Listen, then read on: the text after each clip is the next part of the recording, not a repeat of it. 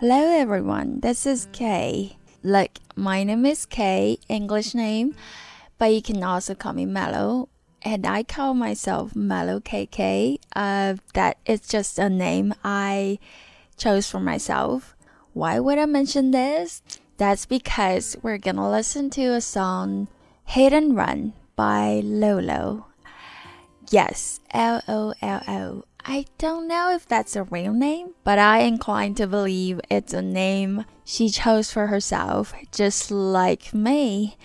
Alright, I, I, I basically I know nothing about Lolo, and she's quite mysterious in a way. I can't even find a photo of her. I mean, seriously. But, well, I'll have to accept it because uh, there's nothing I can do. I can't find anything about her. I just know that she's from America, uh, New York. Other than that, yes, her music is quite catchy and cool. I kind of like it. I usually I don't really listen to a lot of pop songs, but you know what? Just now, this song was in my head, like repeating itself over and over again. That is why I decided to just, alright, let's just go with it. Hit and run, ladies and gentlemen.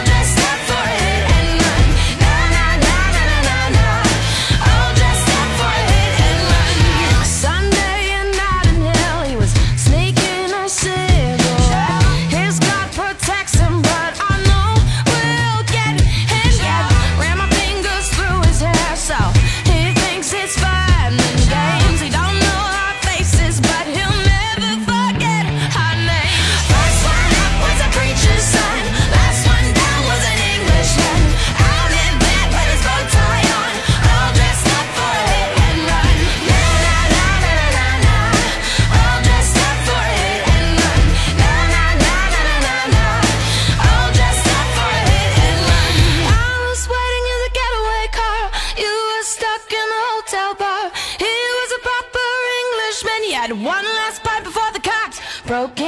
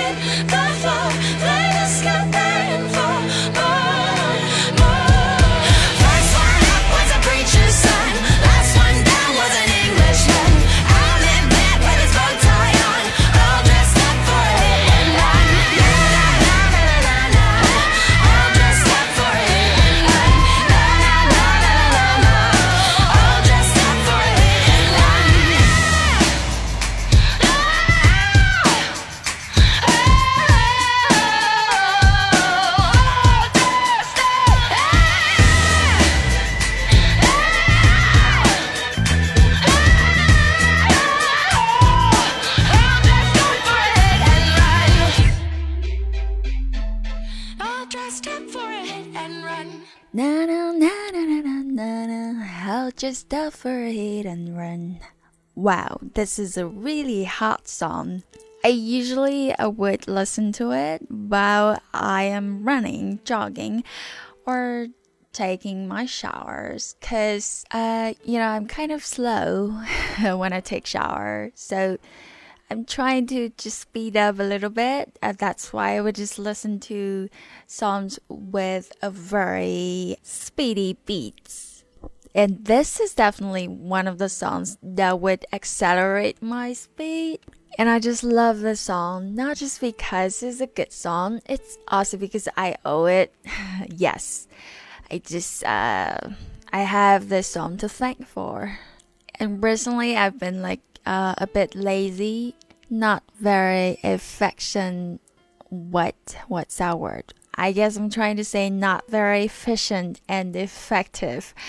Right. And usually I will listen to songs like this to help me to get back on my horse and start running again. So I just highly recommend for you. Maybe you would like to listen to it while jogging or probably eating or anything.